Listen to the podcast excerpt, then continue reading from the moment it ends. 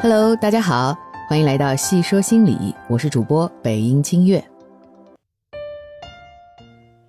细说心理做到现在做了有十个多月了，我现在还能回想起来，我刚开始决定要做这件事儿的时候的那个兴奋劲儿啊啊！我想着把我最喜欢的两件事儿——学习心理学和有声演播结合起来，大晚上的都睡不着，脑子里一直在冒各种各样的想法。想着怎么能更好的呈现这个节目，也记得第一期节目《情绪的价值》，我完全是在没有稿子的情况下对着话筒说了一个多小时，然后自己又剪了一个多小时才做出来，啊，那叫一个费劲。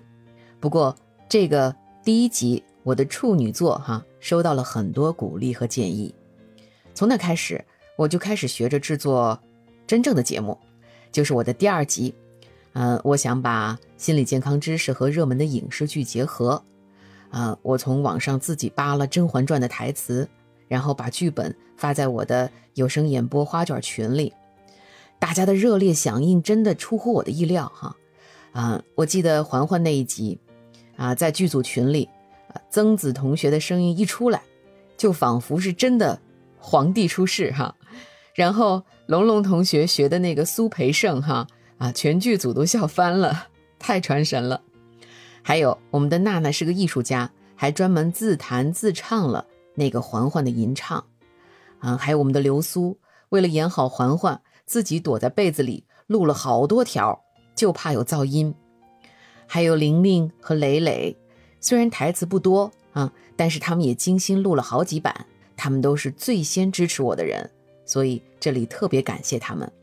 到现在。这一集依然是我专辑里播放量最高的，哈，可见大家用心做的节目都是有耳共听的。接下来我的节目有了更多的灵感，我记得大宝同学给我出主意，可以来个方言版啊，于是大家轮番上阵，从大宝隆隆的广东话到娜娜畅畅的四川话。还有我们熊院 V 八六班的猪猪和野亮、哈尼和毛毛也倾情加盟参与我的节目。我们开始全方位的开发大家的潜力，同学们也开始更加积极主动的配合我。我还记得我们演播班的美文啊，为了帮我演好明明白白吵架哈，大晚上的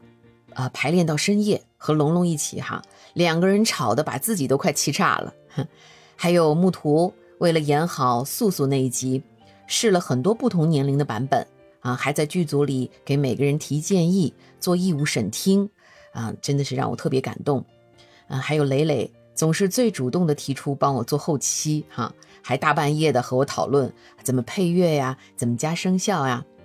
啊。再后来我们有了更多人的加入啊，镜湖姐姐呢总是最早跑出来啊，回应愿意帮我出演啊。还有若依啊，是那个。最晚跑出来，但是什么角色都可以演的全能型演员，还有炫凡，为了录好《红楼梦》的旁白，自己反复琢磨推敲啊，还要我一定要给他大胆的提意见，改到最好为止。还有兔子，啊，为了帮我录一个音，居然给我教了十个版本哈，让我去百度云盘上自己提取哈，嗯，还有小丽，经常是凌晨一两点给我教音。嗯，都是在百忙之中来配合我出演角色，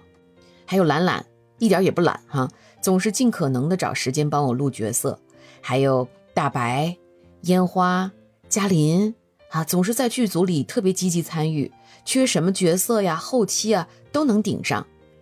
我们花卷群里的记事成了我喜马上的第一个粉丝，还有我在美国的有声小伙伴御风听夜。总是被我抓壮丁，但是没有一次拒绝。再后来，我们也有了最早接到单的墩墩大神的加盟啊，随便一句话就把我们听得热泪盈眶。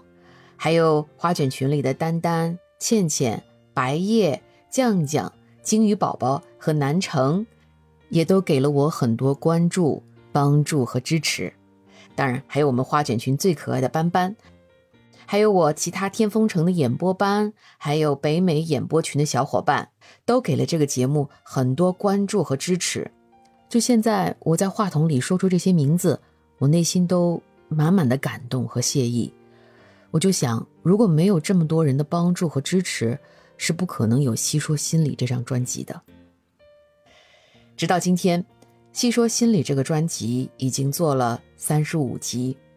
共有三十多位同学朋友的倾情出演，收获了一万多的播放量，在海外的 Podcast 上也有一千多的播放量。虽然这些数据跟很多大咖相比并不高，但这些播放。代表了我们用心制作的节目被听到了一万多次，而每一次大家在听节目的过程中都能感受到被陪伴、被安慰、被治愈的力量。每每想到这个，我就觉得特别值得。俗话说“十月怀胎”哈，细说心里就像我的第一个有生孩子，他能获得这么多的关注和爱，我真的特别感恩。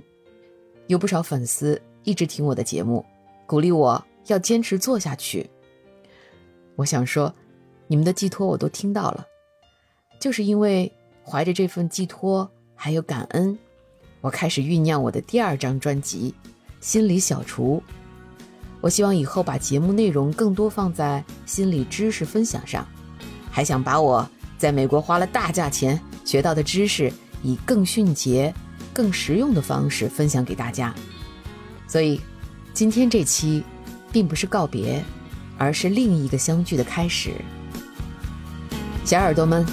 我们心理小厨再会。我怕我没有机会跟你说一声再见，